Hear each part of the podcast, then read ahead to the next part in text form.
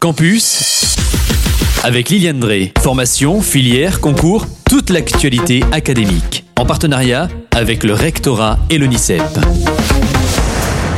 Bonjour et bienvenue dans Campus et bonjour Liliane. Bonjour Kylian, bonjour à vous tous. Parlons aujourd'hui des bourses étudiantes sur critères sociaux et des évolutions prévues pour la rentrée 2023.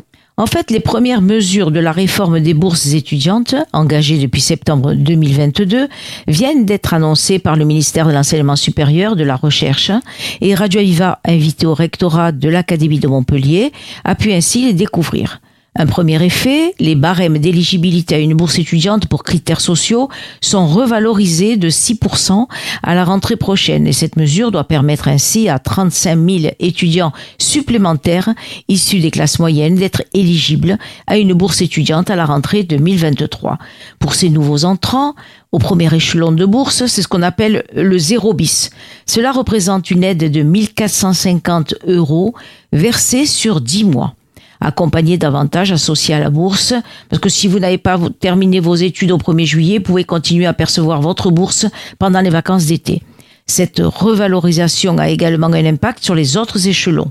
Près d'un étudiant boursier sur cinq pourra accéder à l'échelon supérieur, soit environ 140 000 étudiants, et ainsi bénéficier d'une augmentation significative du montant de sa bourse. Alors Liliane, il faut m'éclaircir tout ça. Est-ce qu'en plus d'un changement de barème, les bourses seront plus élevées?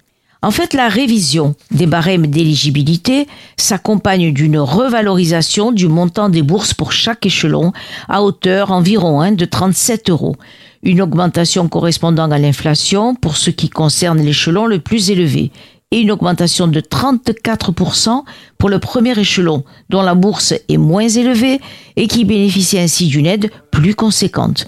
Pour les boursiers qui, pourront passer à l'échelon supérieur, la revalorisation de la bourse s'élèvera ainsi de 66 à 127 euros par mois.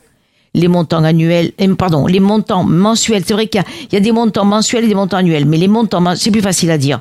Les montants mensuels des bourses pour l'année universitaire 2023-2024 vont s'échelonner ainsi de 145 euros pour l'échelon 0 bis, vous savez, c'est le premier échelon dont on a parlé tout à l'heure, à 633 euros pour le plus grand échelon, c'est-à-dire l'échelon 7. Alors voyons à présent les mesures gouvernementales qui touchent à la restauration et au logement. C'est vrai que quand on parle de Crous, on parle de bourse, mais aussi de restauration et de logement. Pour l'année universitaire 2023-2024, les tarifs de restauration seront gelés. Les CRUS, qui sont les centres régionaux des œuvres universitaires et scolaires, proposeront une offre de restauration complète à deux tarifs. Une tarification dite sociale à 3,30 euros et une tarification très sociale à 1 euro pour les étudiants boursiers ou voire même non boursiers mais qui ont fait un dossier d'étudiants précaires. Pour l'année universitaire 2023, les tarifs des logements CRUS seront également gelés pour les 175 000 logements proposés aux étudiants sur le territoire national en tarification sociale. Alors par ailleurs, est-ce que les étudiants connaissent les droits associés à une bourse? J'avoue que même moi, il y a certains droits que je ne connaissais pas.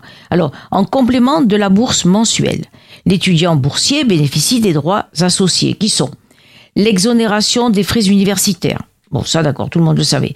L'exonération de la contribution de vie étudiante de campus. Vous savez, le, fameux CVEC e dont on a déjà parlé dans un précédent campus. Le repas à 1 euro dans les crous. La priorité dans l'affectation de logements crous. Le passe sport. 50 euros pour vous inscrire dans un club sportif éligible, personnalisé, de façon à ce que vous puissiez faire du sport. Et il y a aussi la possibilité du logement. Alors enfin, l'aide au mérite pendant trois ans si vous avez eu la mention très bien, oh, c'est génial, hein, c'est ce que je vous souhaite, la mention très bien au bac et que vous ne redoublez pas. Alors pour toute demande, il faut constituer au préalable un dossier social étudiant, on l'appelle le DSE. Tous les dossiers complets doivent être euh, déposés avant le 31 mai 2023.